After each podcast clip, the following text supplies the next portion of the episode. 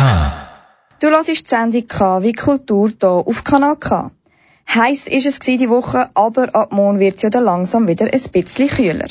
Perfekt, um ins Wochenende zu starten mit unseren Event-Tipps.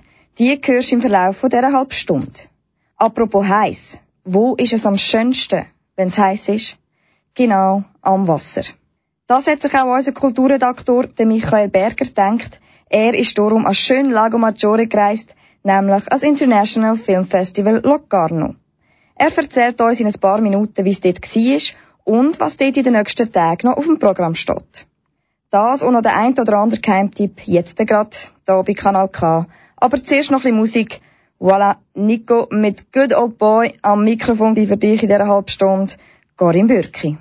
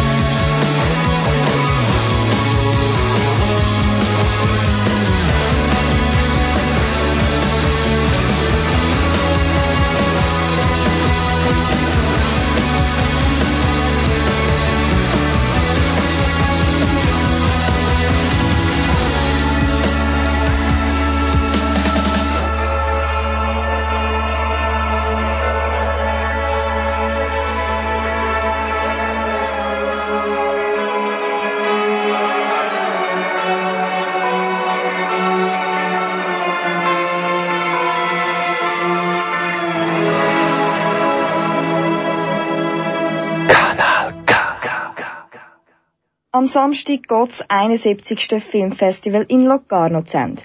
Über 200 Filme sind in den letzten 10 Tagen auf dem Programm gestanden. Und unser Kulturredaktor Michael Berger hat sich unter das Publikum gemischt. Michael, du gehst ja regelmäßig auf Filmfestivals. Was macht Locarno für dich so einzigartig? Ja, wir hatten ja dieses Jahr im Mittelland auch eher tropische Temperaturen, aber in Locarno hat man wirklich das Gefühl, am Mittelmeer zu sein. Das ist eben der Tessin mit See, Palmen, lauen Abenden und Nächten. Und dann die Atmosphäre drumherum, die Mischung aus Einheimischen, Kulturfreaks, Touris. Die ganze Region ist festlich geschmückt mit dem Leopardensujet. Und dann natürlich die Piazza Grande, der Platz in der Altstadt, mit dem größten Open-Air-Leinwand Europas. Dort können bis zu 8000 Zuschauerinnen und Zuschauer jeden Abend die Filme genießen. Sind dir in den letzten Tagen gewisse Filme besonders aufgefallen? Ja, die Auswahl ist wirklich sehr, sehr groß. Von alten Lauren Hardy-Filmen, Streifen von Filmschülerinnen, asiatischen Filmen aus Burma, Pakistan und Nepal, schwerverdaulicher Kost, also eher künstlerischen und experimentellen Filmen, bis hin zu Thrillern und Hollywood-Streifen, alles war wirklich zu sehen. Beim Publikum ist ein Dokumentarfilm besonders gut angekommen. Female Pleasure hieß er, eine Schweizer Produktion, die dann im November in die Kinos kommt. Fünf starke Frauen werden dort porträtiert die mit ihren Aktionen und ihrem Kampf für die Rechte der Frauen erfolgreich sind.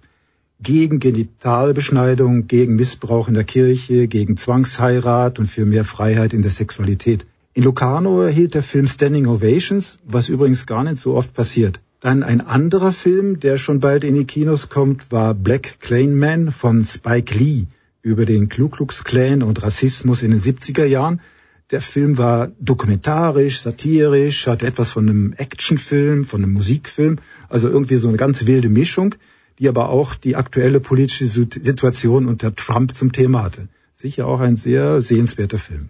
Und die beiden Filme haben die Chance auf einen goldenen Leopard?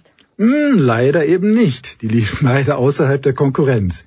Die Wettbewerbsfilme waren eher schwere Kost, meistens Einzelschicksale von Menschen, an denen globale, soziale und politische Probleme aufgezeigt werden sollen. So den ganz, ganz großen Reiß habe ich noch nicht gesehen, aber eben, es läuft ja noch zwei, drei Tage das Festival. Bei meinen Kollegen wird der Film Sibel hochgehandelt. Es geht um die Emanzipation einer jungen, stummen Frau in der türkischen Provinz. Aber vielleicht erhält ja auch ein argentinischer Wettbewerbsfilm einen Preis, der immerhin über 800 Minuten dauert. Unglaubliche zwölf Stunden. Ich habe mich ehrlicherweise noch nicht an den Film gewagt. Das Ganze ist in sechs Episoden, die alle völlig in einem anderen Filmgenre angesiedelt sind. Also wird die Geschichte erzählt als Musical, als Horrorfilm, als Spionagefilm und so weiter. Bin mal gespannt. Vielleicht schaffe ich es, wenigstens eine Episode zu sehen. Was können unsere Hörerinnen und Hörer noch schauen, wenn sie jetzt ganz kurz entschlossen noch nach Locarno reisen? Ja, unbedingt. Wie gesagt, die Abende auf der Piazza Grande sind wirklich außergewöhnlich schön. Da laufen die Filme teilweise übrigens bis halb zwei Uhr in der Nacht. Für den Samstag habe ich dann noch einen Geheimtipp. Denn dann werden nicht nur die goldenen Leoparden verliehen, sondern vorher im kleinen Rahmen auch die Auszeichnungen der Nebenjury. Ein Dutzend Preise von der ökumenischen Jury, dem Preis der Filmjournalistinnen bis hin zu den Preisen der Jugendjury. Das ist immer sehr interessant, weil sich dann die Vertreter der Filme, meistens ja die, sind es die Regisseure selbst, nicht auf dem roten Teppich zeigen, sondern ganz nahe zum Anfassen und Ansprechen in der kleinen Runde. Independent Jury Award heißt die Veranstaltung und dann am Sonntag kann man in zwei Kinos die Gewinnerfilme noch alle mal hintereinander sehen und sich dann vielleicht auch wundern, warum genau der Film einen Leoparden gewonnen hat. Merci Michael Berger. Ja, dann wird ich meinen los ab nach Locarno als Filmfestival. Und du, was schaust du heute Abend noch? Ja, das kommt darauf an, wie schnell ich dann wieder zurück im Tessin bin. Rund um Mitternacht habe ich einen Film aus Taiwan auf dem Programm. Closing Time heißt er. Dort geht es um ein Restaurant in Taipei, das die ganze Nacht geöffnet hat. Die Beschreibung klingt nicht so unbedingt überspannend, aber ich lasse mich gerne überraschen und genau deshalb geht man ja zu einem Filmfestival. Ich bin gespannt auf einen Bericht vom Film. Mit dem Film geht's hier bei uns auch gerade weiter. Der Klassiker Ben Hur. Aber nicht auf der Kinoleinwand, sondern als Theater. Zuerst hörst du noch Big Fox mit Sad Eyes.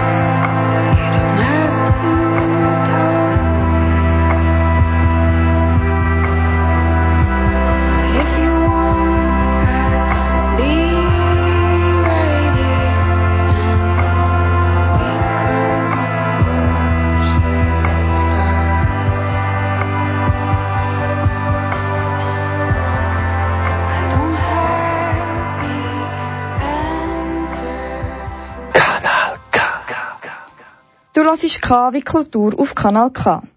Der Ben Hur fegt in den nächsten Wochen durch Baden. Vom 10. August bis 8. September wird eine monumentale Story um Freundschaft, Machtgier, Intrigen, Gerechtigkeit und Mut vom Theaterverein Badener Maske in den Gassen von Baden aufgeführt. Der Mike Schubert hat mit der Barbara Gebhardt, die Präsidentin der Badener Maske, geredet und hat wissen, wie sie denn auf die Idee gekommen sind, aus dem Mega-Blockbuster ein Theaterstück zu machen. Also das ist eigentlich nicht meine Idee gewesen. Es ist die Idee von der ganzen Truppe. Wir spielen die auf einem Wagen und dann tun wir nach der Vorführung tun wir den wieder aufladen, wieder zusammen machen und dann fahren wir einmal mit dem wieder weg und dann haben wir immer, wenn wir so den Wagen stoßen, ist uns natürlich immer das Wagenrennen in den Sinn gekommen. Und dann haben wir gesagt, Ben Hur, das wäre einfach mal etwas. Und dann hat das unser Regisseur aufgefangen und ist sofort Feuer und Flamme gewesen und hat gesagt, Ben Hur, da würde er einfach mal gerne machen. Und so sind wir eigentlich auf die Idee gekommen. Warum führt denn ein Profiregisseur wie Walter Milns Regie bei Ihnen? Ja, also wir sind über eine andere Regisseurin, die bei uns vorher war, eigentlich auf der Walter Milns gekommen. Wir haben den jetzt das dritte Mal. Und ich glaube, die Chemie stimmt einfach zwischen uns. Er hat gerne ein bisschen etwas Schräges, er tut gerne ein bisschen improvisieren. Das mit dem Wagen hat ihn wahrscheinlich auch fasziniert. Und so spielen wir einfach gut zusammen und äh, es ist ein Gehen und ein Nehmen und beide profitieren, glaube ich, voneinander. Ja. Barbara Gebhardt, das Theater der Badener Maske ist ja ein Open Air. Gibt es denn eigentlich einen Plan B für den Fall, dass das Wetter mal schlecht wird? Ja, wir haben immer eine Innenvariante. Also wir hoffen natürlich immer, dass wir draussen spielen können. Aber wir haben jedes Mal irgendeine Variante, wo wir eingehen können. Entweder mit dem Wagen oder wir können auch auf dem Bühnenrahmen aufstellen und dann spielen wir drinnen. Also das müssen wir schon haben, sonst ist es natürlich einfach zu riskant finanziell. Also wenn wir nicht können spielen wenn es regnet, ja. Das Theater der Badener Maske ist ehrenamtlich organisiert. Wie findet man eigentlich Laiendarsteller, die mitspielen wollen? Ja, das ist eine gute Frage. Das ist natürlich, wir sind ein harter Kern von Schauspielern und natürlich auch Leute, die hinter und vor der Bühne mithelfen. Der ganze Hintergrund ist ja riesig. Und wir haben natürlich immer ein bisschen die Fühler offen und hören und schauen, wer würde zu uns passen. Wir natürlich auch konkret Leute ansprechen. Und so kommen wir eigentlich wirklich auch zu neuen Leuten. An diesem Jahr haben wir eigentlich drei neue Leute, zwei junge Frauen und einen jungen Mann, wo, ja, wo wir eigentlich wirklich angefragt haben und so sind sie zu uns gekommen, ja. Wie habt ihr denn die berühmte Szene mit dem Wagenrennen ins Stück integriert? Ja, da dürfen wir natürlich nicht verraten. das ist natürlich das Highlight, das Wagenrennen. Also da müsst ihr einfach schauen und euch überraschen lassen. Da verraten wir natürlich nicht. Was erwarten Sie denn persönlich von dem Theaterstück? Also wir erwarten natürlich, dass wir die Leute können eben überraschen können, dass wir den Leuten Freude machen können, dass es gut überkommt, dass es speziell wird und es wird sicher speziell, weil das hat noch niemand gemacht, so ein Monumentalstück auf einen Wagen zu bringen in circa 70 Minuten geht in das nur, oder? Also, das ist unsere grosse Hoffnung und unsere grosse Erwartung, dass das gut ankommt und dass die Leute Freude daran haben. Warum investiert ihr denn alle so viel Zeit in dieses aufwendige Projekt? Ja, es ist auch eine sehr gute Frage. Also, es ist natürlich für alle, die hier mitmachen, so wie ein Ausgleich im Alltag. Wir haben Leute aus allen Berufen, also wir haben Studenten, wir haben Lehrer, wir haben Psychologen, wir haben Handwerker, also wir haben wirklich alles dabei und ich glaube, es ist einfach ein Ausgleich heutzutage, so etwas zu machen, mit einer Gruppe zusammenarbeiten, das zusammen ja, wirklich produzieren, das ist wirklich etwas Spezielles, braucht viel Arbeit, viel Zeit, aber am Schluss das Endresultat, das ist wirklich dann halt unser Lohn, wo wir Freude daran haben und wo wir hoffentlich auch die Leute Freude daran haben. Ja. Barbara Gebhardt, wieso sollte ich denn dieses Theater unbedingt besuchen? Ja, eben, es ist sicher etwas Spezielles. Es ist für aussen, es ist jetzt natürlich bei dem Wetter, wir hoffen natürlich, dass wir dann auch immer noch schön Wetter haben. Es ist oft unbeschwert, einen Sommerabend draussen geniessen, uns schauen, etwas Spezielles schauen, oft mal abschalten und geniessen. Haben Sie sonst noch wichtige Anmerkungen oder irgendetwas, was Sie unseren Zuhörern mitteilen möchten? Ja, kommen alle schauen, überall wo wir spielen natürlich. Äh, nehmen Freunde mit und können einfach geniessen. Mehr muss man nicht sagen. Morgen und am Samstagabend vom halb neun bis am zehn wird im Baden Zeit um mehrere hundert Jahre zurückgedreht. Das Ensemble der Badener Maske unter der Regie von Walter Milns entführt euch in die Welt von Ben Hur. Und wir entführen euch nach dem nächsten Song noch in eine ganz andere Welt, nämlich in die Welt der Vögel. Über den Wolken, wo die Freiheit noch grenzenlos ist, sozusagen. Der Buchtipp vom The Noise nach Jungle mit Happy Man. Da bei Kanal K.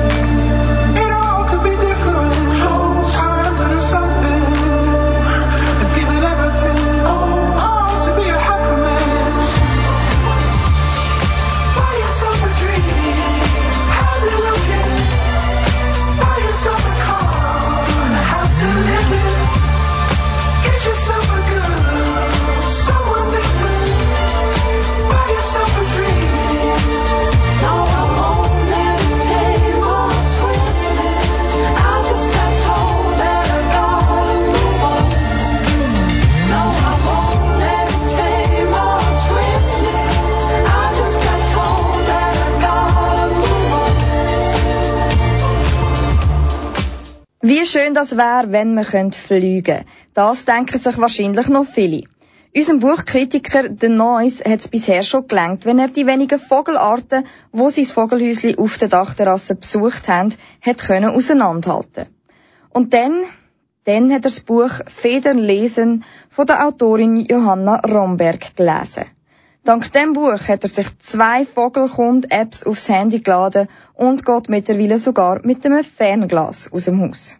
Der Zustand der Vogelwelt in der Schweiz ist beunruhigend. Trotz der bisherigen Anstrengungen von Bund, Kantonen und Organisationen sind 40 Prozent bzw. 77 Arten im Fortbestand gefährdet, mahnte das Bundesamt für Umwelt schon vor zehn Jahren und prophezeite, dass ohne zusätzliche Schutzbemühungen weitere Arten aus der Schweiz verschwinden werden. Aufmerksame Spaziergänger und Vogelfütterer beobachten den stetigen Rückgang. Machtlos. Auch Johanna Romberg fühlt sich machtlos. Aber ihr Buch Federn lesen, vom Glück Vögel zu beobachten, ist ein guter Ansatz, die Liebe zu Vögeln zu wecken, die prekäre Lage vieler Arten ins Bewusstsein zu rufen und Verständnis für notwendige Maßnahmen zu wecken. Johanna Romberg hat die Gabe, ihre Leser dazu zu animieren, sich aus dem Schaukelstuhl, von dem aus sie ohnehin nur Sperlinge und ab und zu eine Meise zu Gesicht bekommen, nach draußen zu verfrachten, wo sie Amsel, Drossel, Fink und Star und noch ganz viele andere nicht in Kinderliedern besungene Vögel wie Mauersegler, Feldlerchen und Spechte, Finken, Ammern, Blaukehlchen und was sonst noch so durch die Lüfte segelt, sehen oder zumindest hören können. Johanna Romberg hat ein Buch geschrieben, das dem Terrassenvogelfütterer noch viel besser gefallen könnte, als er es sich vorstellen kann. Es heißt Federn lesen, vom Glück Vögel zu beobachten, und dieses Glück hat viel mit ihrer persönlichen Geschichte zu tun, wie sie im Buch beschreibt. Ich habe Vögel eigentlich immer nur zum Vergnügen betrachtet und belauscht, zweckfrei, ohne wissenschaftlichen Anspruch, auch ohne den Ehrgeiz, besonders viele, seltene Arten zu sammeln. Eines aber war mir immer wichtig, genau benennen zu können, was ich sah oder hörte, und mit dem Namen des Vogels auch seine wichtigsten Eigenarten kennenzulernen, zu wissen, weshalb er mir ausgerechnet jetzt und an diesem Ort begegnet war. Über Vögel habe ich mir die übrige Natur erschlossen, die Pflanzen und ansatzweise die Insektenwelt.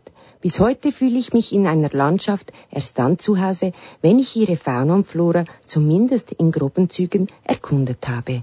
Die Autorin ist nicht nur seit ihrer Kindheit auf Federnlese und hat sich zu einer dementsprechend großen Vogelfreundin entwickelt. Sie ist auch Journalistin. Obwohl der Ausgangspunkt ihres begeisternden und lehrreichen Buches ihre eigene Passion ist und sie zweifellos über viel Wissen verfügt, ist sie nicht der Versuchung erlegen, ein Vogelfanbuch zu schreiben. Federnlesen ist ein Sachbuch, in dem sie das Fachwissen durch Reportagen vermittelt. Johanna Romberg berichtet beispielsweise von der Suche nach seltenen Spechtarten im Biosphärenreservat Schorfheide-Korin. Sie berichtet vom Zugvögelbeobachten auf Helgoland. Sie besucht eine Mauerseglerklinik bei Frankfurt und erkundet den Grund für den Rückgang der Kiebitze.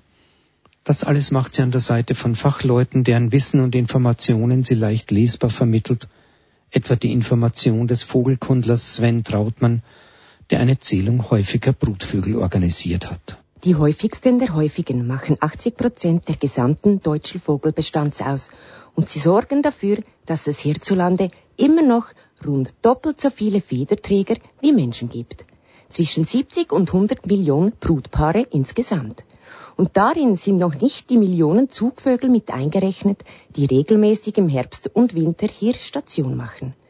200 Millionen Vögel, das ist auf den ersten Blick eine beeindruckende Zahl, aber Experten wie Sven Trautmann sehen sie eher mit Sorge, denn sie war vor Jahrzehnten noch deutlich höher. Allein seit dem Jahr 2000 ist Deutschland um etwa 4 Millionen Vogelpaare ärmer geworden. Johanna Romberg pflicht viele Beobachtungen, eigene Erfahrungen und Erinnerungen mit ein, was ihre Texte nicht nur persönlicher, sondern auch viel lebendiger macht.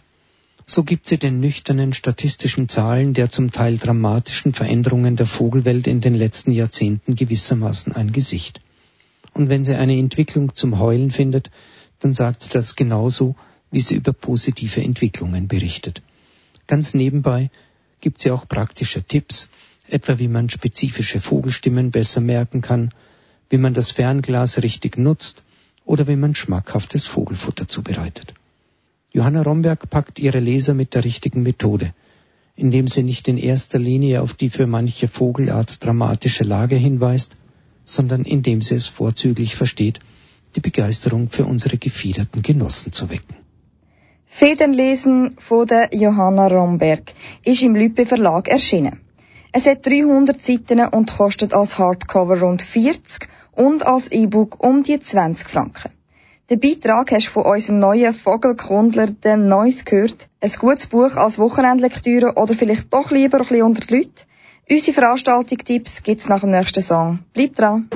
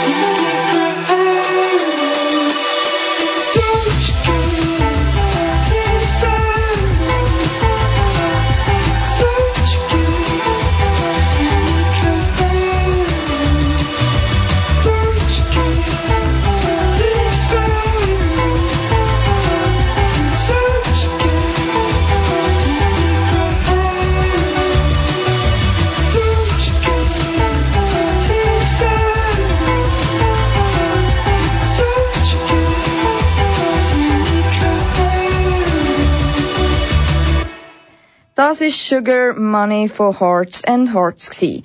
Hier bei KW Kultur auf Kanal K. Was könnte man machen am Wochenende? Das frage ich mich spätestens jeden Freitag oben. Darum erzählen wir euch jetzt schon am Donnerstag, was wo läuft am Weekend. So könnt ihr das Ganze nämlich auch ein bisschen planen.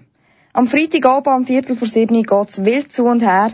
Wer gerne ein bisschen Piratenfeeling möchte, sollte unbedingt auf Meisterschwanden am Halwilersee. Dort gibt's eine wilde Piratenfahrt mit der irischen Band The Mahonies. Drunken Sailors nennt sich das Ganze morgen Abend am Viertel vor sieben zu Meisterschwanden. Aye, aye, Captain. Am Samstag heisst dann ab auf Bremgarten. Ab der 5. am Abend findet jetzt Fest in der Marktgasse statt. Ein Festival mit Live-Acts im Herzen von Bremgarten. Alles von Gönner und Sponsoren ermöglicht und auf einer ehrenamtlichen Arbeit aufgebaut. Der Samstag zu Bremgarten. Nach dem Ausgang im Bremgarten sollte man dann am Sonntag vielleicht noch ein bisschen Zeit mit der Familie verbringen. Für das eignet sich Sommerfest im Kunsthaus Zarau. Im Rathausgarten kann man dort ein abwechslungsreiches Programm im sogenannten Summercamp geniessen.